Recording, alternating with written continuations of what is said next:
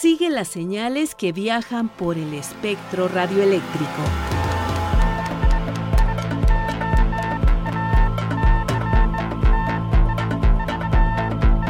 Sintonía libre. Sintonía libre. Un ancho mundo de frecuencias.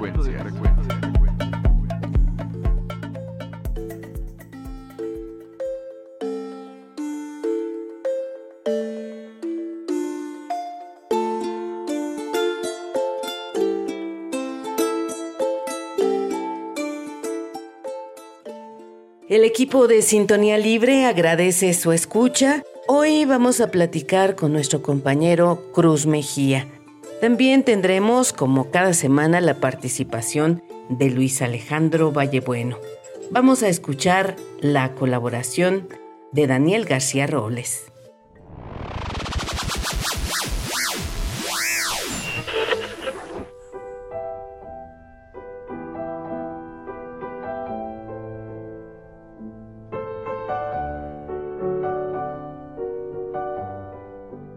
Uno de los edificios más icónicos de la Ciudad de México es sin duda el Palacio de Bellas Artes, inaugurado en septiembre de 1934. Su construcción comenzó en agosto de 1904 y el proyecto estuvo a cargo del arquitecto italiano Adamo Boari.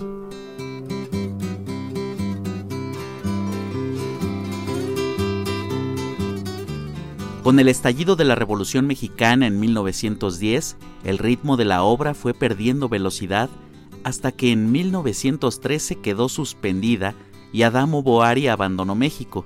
Sin embargo, el arquitecto italiano dejó cerca de 4.000 documentos para la continuación del proyecto, y cuando México recobró un poco de estabilidad social y económica en 1932, se reanudó la obra, ahora bajo el mando del arquitecto Federico Mariscal, quedando lista dos años después.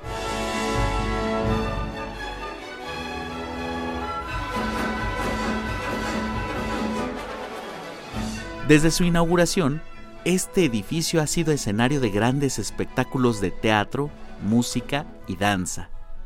Grandes músicos y cantantes de talla internacional han pisado el escenario del majestuoso recinto como la Divina María Calas, Luciano Pavarotti, Plácido Domingo, la Royal Philharmonic Orchestra, la Orquesta Filarmónica de Viena y en el ámbito de la música popular, Chabela Vargas, Joan Manuel Serrat, Lola Beltrán y Juan Gabriel.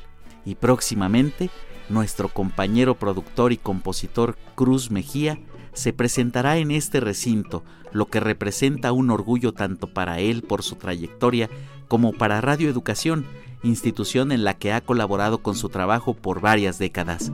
Vengo de la parcela, traigo un morral de lotes, son los primeros brotes de la cosecha que ya se dio. Mira los que tiernitos son de nuestros maizales, vamos a hacer tamales ahora que hay modo como que no. Yo soy Daniel y te invito a que continúes con nosotros. Esto es Sintonía Libre, un ancho mundo de frecuencias. Sintonía libre.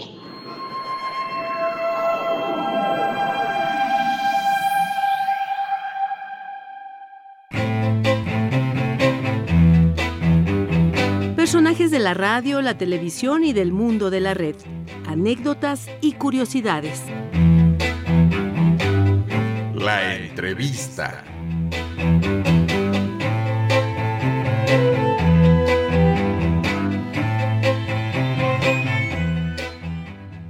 Originario de La Noria, municipio de Guasave, Sinaloa. Cruz Mejía es compositor, cantante y productor de radio. Su trabajo en el ámbito musical lo inició el 9 de octubre de 1974. En 49 años de trayectoria musical, Cruz Mejía ha grabado 13 proyectos discográficos de música mexicana de dominio público y de su autoría. En 1987 comenzó su trabajo en la radio. Destaca su desempeño como productor y conductor. El 14 de marzo de 1987 inició la serie Quién canta, un espacio en el que se promueve la música popular y folclórica mexicana con actuación en vivo de sus exponentes y que se transmite los sábados a las 7 de la mañana. Va la gente a sus quehaceres, va la gente a su labor. Los hombres y las mujeres siempre le ganan al sol. Oye, ¿quién canta? ¿Quién sabe? Nos dejaron solos. La historia está hecha de fragmentos individuales y colectivos. En Sintonía Libre nos gusta ir hilando los acontecimientos que tienen que ver con la historia de la radio. Y bueno, Cruz Mejía, tú eres parte de esta historia y por eso agradecemos que hoy nos acompañes en Sintonía Libre. Bienvenido. Pues muchas gracias y me da mucho gusto estar con ustedes.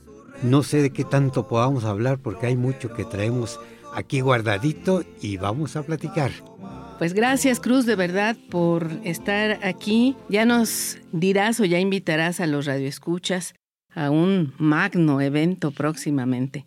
Así que yo quiero empezar a hilar estos fragmentos que digo de la historia de la radio, preguntándote cómo es que hilas la música y la radio que están estrechamente vinculadas en tu vida.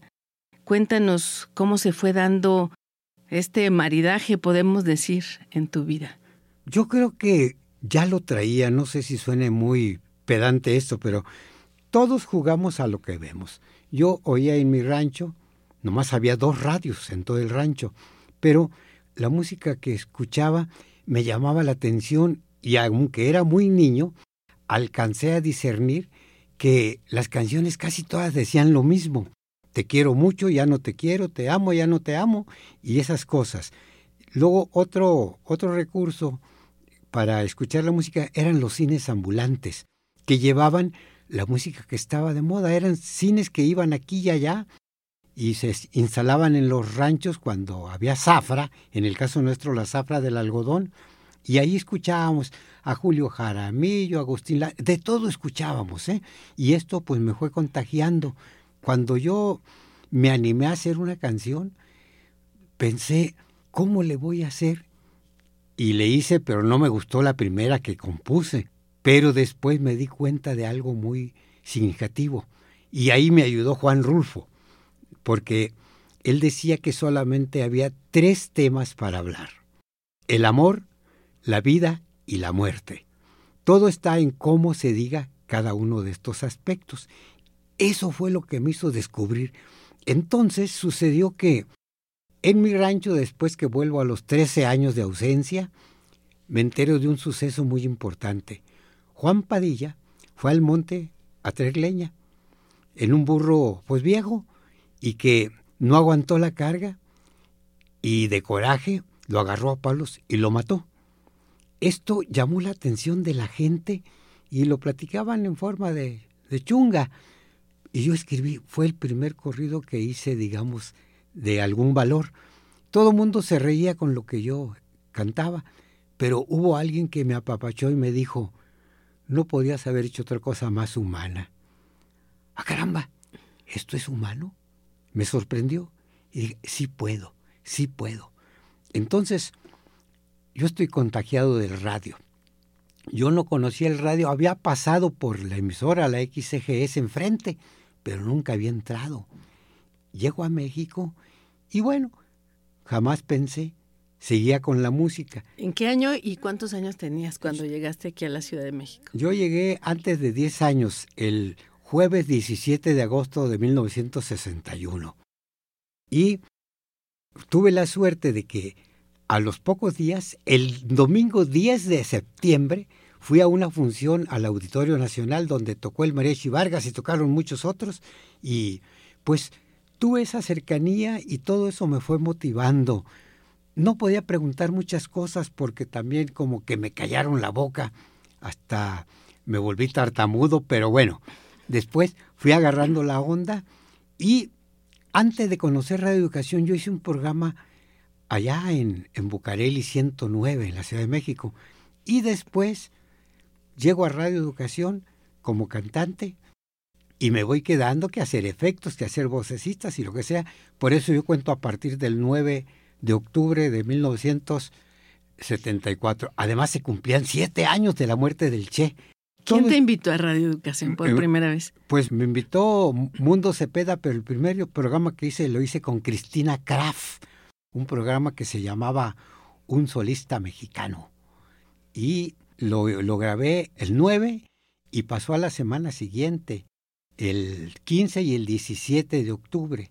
Y de ahí me fui siguiendo y me tocó hacer la rúbrica de la primera radionovela que se hizo en Radio Educación. ¿Qué fue? Mala hierba de Mariano Azuela, sí.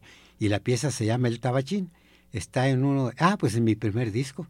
Tu primer disco está vinculado a la radio, Ya, finalmente. ya está vinculado a la radio. Ahí están unas canciones que encontré en el libro de Vicente T. Mendoza. Están dos composiciones mías y otras cosillas por ahí. Ya empezaba a esculcarle y me fui encontrando cosas de mucho valor y Radio Educación me formó. Cruz, estás por cumplir 50 años de trayectoria musical. ¿A quién le has escrito y a quién le has cantado en todos estos años? Ya empezaste a contarnos la historia, pero seguramente pues has determinado de acuerdo a tus vivencias lo que has escrito y a quién y cómo le has cantado y con quién también le has cantado. A las muchachas, pero no me han hecho caso. A la historia de México, a los acontecimientos. Me tocó conocer el ambiente allá en los años 70, cuando los acontecimientos violentos del sur del continente. En la facultad tuvimos maestros de Chile, de Perú, de Argentina. Era un movimiento muy importante. Me tocó cantar en las peñas y aprendí o asimilé que más allá de Te amo y te quiero, hay muchas cosas más que se pueden cantar y me puse a escribir cosas que tienen que ver pues con el ámbito social y un poquito de historia de México y, y por ahí va la cosa. Tengo ahorita alrededor de 450 composiciones, no sé si sean muchas o sean pocas, pero todas tienen ese sentido. Ahorita antes de empezar platicábamos de que me eché a cuestas la tarea de hacer un disco para niños, que no es mi fuerte, pero viendo que muchos que les cantan a los niños los ven como lelos, como niños retrasados mentales, eso a mí me dolió y me di a la tarea y logré hacer un disco para niños. Aquí van a ser un niño se llama. Y pues ya dijiste que tengo 13 discos publicados, tengo otros que no he publicado por falta de recursos y tengo muchos empezados. Dices que tienes 450 composiciones. ¿Han sido grabadas las 450? No, pero sí alrededor de unas 300. O sea, todavía tienes material suficiente para ponerte a, a trabajar. ¿Quién te ha acompañado en, en este? Los amigos. Los Lo- amigos. Los amigos, mira, yo cuando les vendo el disco, con lo que me pagas el disco no estás pagando la producción. La ventaja es que yo tampoco la pagué. Mis amigos nunca me han cobrado, los compañeros. No es lo mismo invitarte a un café que pagarte tu trabajo, ¿verdad? Entonces, gracias a ellos he podido hacer todo esto porque sí me he esmerado en presentarlo. Porque hay una cuestión. Los que andamos en el canto contestatario, luego pues eh, queremos que salgan rápido las cosas y salen los materiales chafitas, me, hablo- me refiero a la parte física, el disco físico, pero yo me he esmerado en que tenga presencia visual y presencia auditiva, porque si tanto trabajo nos cuesta, pues hay que hacerlo lo mejor que esté a nuestro alcance. Cruz Mejía, los medios de comunicación forman parte de este repertorio del que nos estás hablando. ¿Le has cantado a la radio? Sí, mucho, mucho. Aquí tenemos un disco de, los muchos que tengo, se llama Rueda de Prensa. Ahí hay dos temas. Precisamente la rueda de prensa y el final que dice, ponte mi bien los audífonos. Y ha habido otros temas más que hablan de la radio, porque pues es lo que yo vivo, lo que he apreciado y que lo he criticado mucho también, porque en México el radio creció con el modelo estadounidense, pero aquí hay más cosas. Tenemos la fortuna de que fue en nuestro país el, donde surge la primera emisora cultural del continente, no sé si del mundo, pero sí del continente, Radio Educación, en noviembre de 1924. Así que estamos obligados y tenemos ese privilegio y no hay que olvidarlo. Ya casi 100 años. ¿Te parece si escuchamos un poquito de Ponte mi bien los audífonos? Aquí está.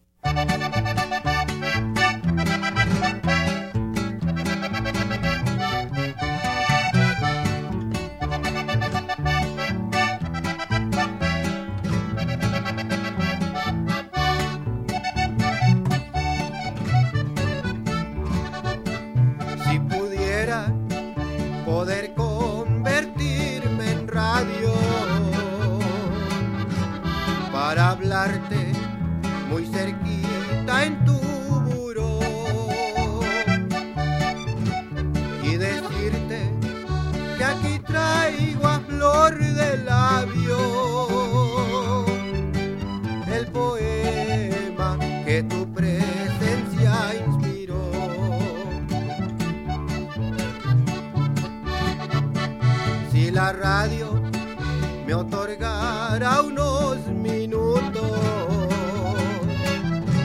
yo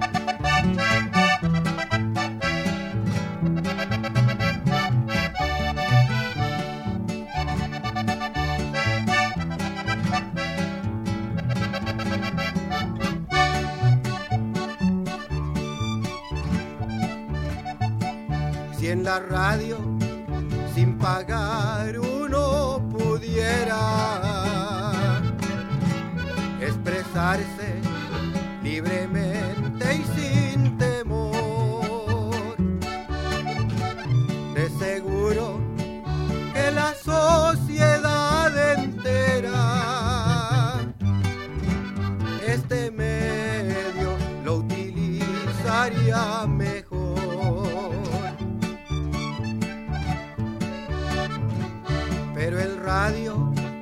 siempre se usa en contra nuestra. Al sistema le confiere un gran poder.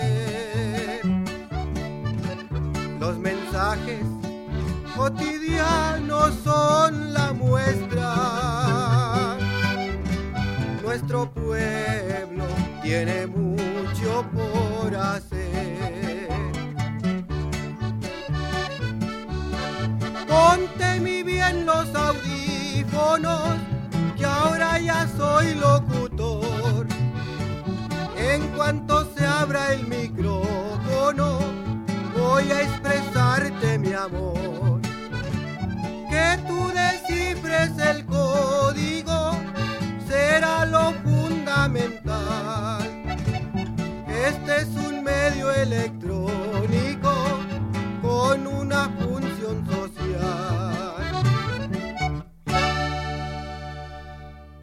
Un medio electrónico con una función social. Sí, fíjate que esta canción es un poquito, bueno, tiene algo de satírico porque una vez nos entrevistó Jorge Saldaña cuando empezaba Miguel de la Madrid de presidente con su renovación moral, que ni hubo renovación ni moralidad.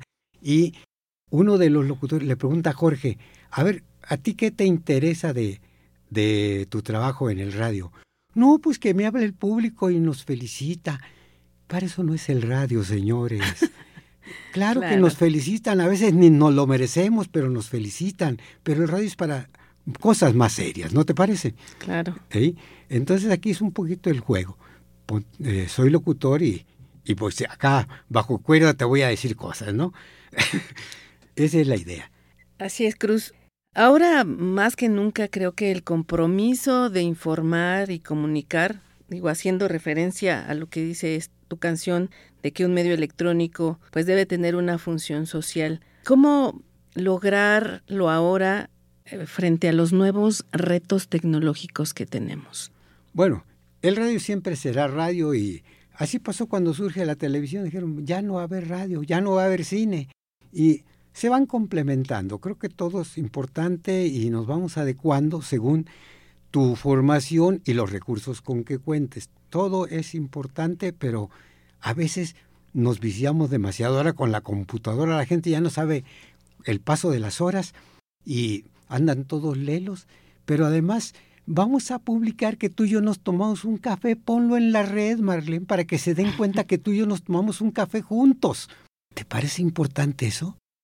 Pues no, hay cosas más importantes que decir. Tenemos que ser analíticos, críticos, darle presencia al vocabulario, a los problemas, buscar soluciones, discutir la información clara, que no sea nomás el amarillismo, que porque a ver cuántos se murieron y cuántos están muriendo. Y luego los periodistas que entorpecen a los que están auxiliando por sacar la nota primero que ellos, ¿no?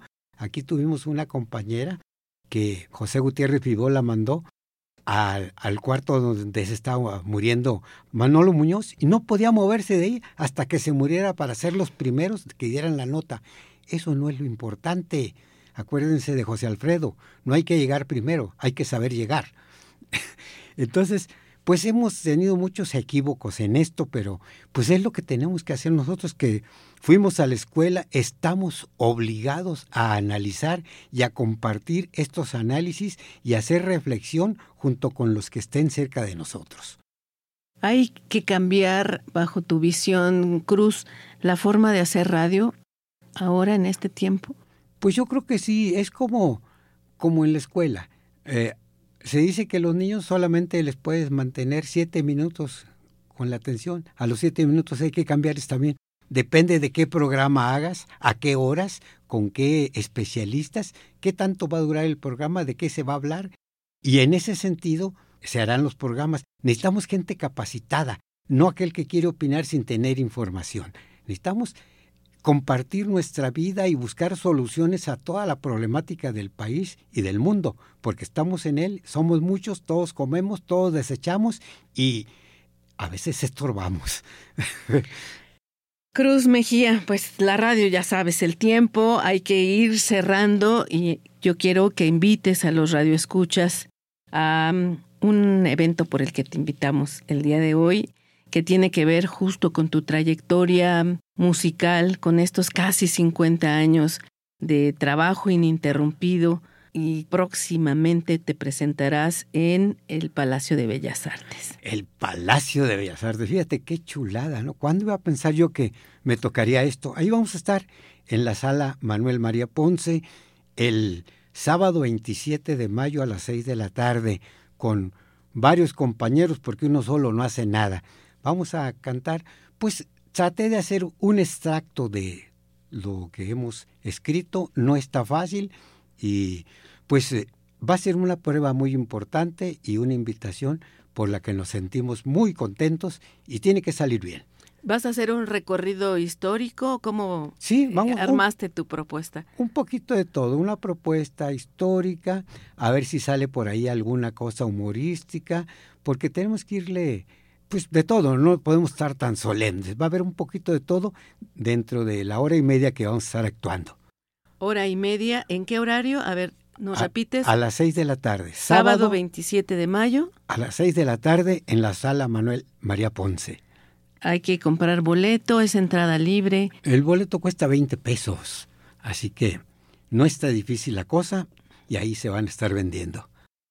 20 pesos. Ahí mismo ese día, el sábado 27, llegamos una hora antes, compramos nuestro boleto y disfrutamos de este concierto. Sí, es, es un, pues un honor, una distinción, un gran gusto que vamos a tener. A ver si ya para entonces me limpio la garganta, no como ando ahorita.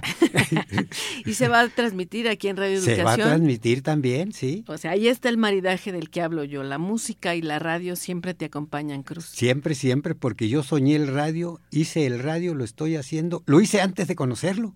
Y aquí estamos, todavía no me corren y todavía no me voy. Y la mayoría de tus producciones han sido hechas en Radio Educación. En Radio Educación sí. He trabajado en otras partes, pero digo, Radio Educación es mi cuna. Aquí me forjé y aquí aprendí lo que debe ser el radio. ¿Quieres despedirte, aparte de reiterar la invitación a nuestros radioescuchas, con algún mensaje relacionado con la radio Cruz Mejía? Hijos, pues que, pues eh, la radio es un medio que debemos querer y les pido a ustedes que nos critiquen. No porque yo esté en el micrófono, tengo la verdad absoluta. Tenemos muchos errores, a veces involuntarios, a veces por carecer de el recurso tecnológico incluso, a veces tenemos mucho ruido y demás. Ténganos un poquito de paciencia, pero sí los quisiéramos críticos de no me gustó esto de ti, esto sí me gustó, quisiera que esto otro. Estamos al servicio de ustedes, pues si ustedes nos pagan, tenemos que trabajar para ustedes. Muchísimas gracias, Cruz Mejía. Pues gracias a ustedes y ahí nos vemos en Bellas Artes el 27. La onda de Vallebueno. Buenos días, buenas tardes, buenas noches, queridos amigos oyentes de este su programa Sintonía Libre, el espacio que cada semana nos regala Radio Educación. Les habla Luis Alejandro Vallebueno trayéndoles una página más en el libro de historia de la radio. Hoy viajaremos al pequeño principado de Andorra. En este programa ya hemos hablado de la historia de la radio en este país. Esta radio es tan simpática también supo utilizarse para retransmitir otros programas en onda corta. En 1981, Radio Andorra contaba con dos transmisores de la marca Tomcast de 300 y 400 kilowatts de potencia para emitir en onda corta. Y estos transmisores fueron utilizados por más de 50 años y es así como estos transmisores van a ponerse al servicio para transmitir a Radio Carolina. Este servicio de radio fue un servicio británico, pirata y legal en Europa, que al ser transmitido por Radio de Andorra ganó cierta legalidad. En 1969, esta emisora pirata Radio Carolina va a utilizar la frecuencia de 702 kilociclos y va a utilizarse para preparar su regreso en los pocos años. En 1972, Radio 428, otra emisora pirata, va a emitir programas de rock para Europa. También fue conocida como Radio Genónimo. En 1977, la Radio Mundial de la Música, World Music Radio, va a emitir programas desde Andorra para Holanda y Dinamarca. Además, se va a utilizar la frecuencia de 6.220 kilociclos con 5 kilowatts de potencia, teniendo un programa diexista de apenas unos pocos minutos. Las QSLs eran enviadas desde Bélgica e Irlanda y no desde Andorra, y finalmente, Radio Andorra, en 1978, emitió lo que fue Radio Escandinava, una radio pirata de origen sueco que se emitía cada 15 días en la frecuencia de 6230. Esporádicamente, los transmisores de Radio Andorra también emitieron programas para Portugal y programas religiosos de corte adventista. Hasta aquí lo que fue el recuento de las retransmisiones de Radio Andorra y conmigo será hasta la próxima semana. Un saludo a mis amigos. Que la sintonía sea libre y las experiencias de escucha compartidas. Te esperamos en nuestra próxima emisión. Así llegamos al final de este programa. Participamos Luis Alejandro Vallebueno, Daniel García, Alejandra Maldonado y Marlene Reyes.